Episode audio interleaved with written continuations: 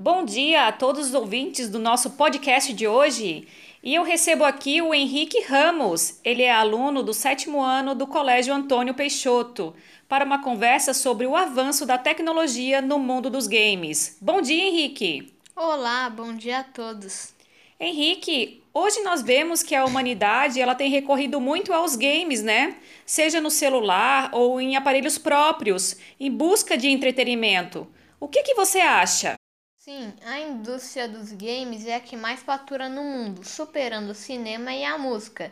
É uma diversão de muito fácil acesso, com milhares de possibilidades gratuitas no mercado, através de downloads de aplicativos, também um universo pago, que são os caros aparelhos e acessórios, computadores, as assinaturas para jogos online é um mercado gigante que promove grandes eventos como a CCXP.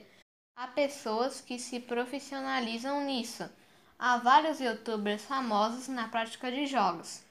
Pois é, Henrique, os games eles viraram profissão então? Sim, é uma profissão. Os vídeos dos youtubers que se destacam têm milhões de visualizações, além da participação que eles fazem nos eventos, concorrendo a grandes prêmios em dinheiro. E o que tem mais recente no universo dos jogos?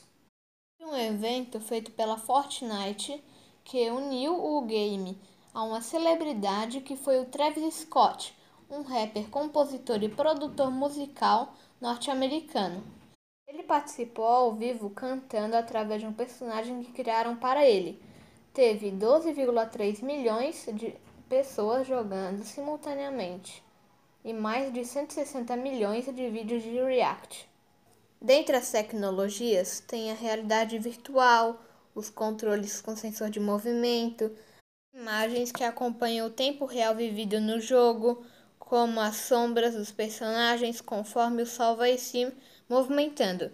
Ela muda de posição e é isso.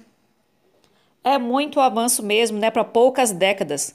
No meu tempo era só o Atari e já estava muito bom.